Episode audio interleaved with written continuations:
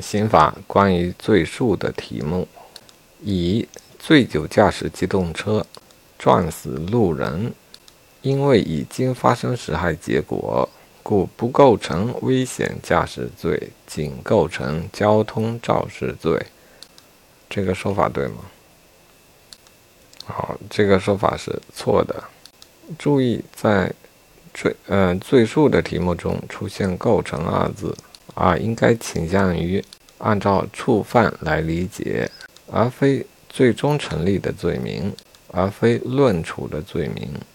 啊，本选项确实是成立交通肇事罪，啊，肇事罪，但不意味着它没有构成危险驾驶罪。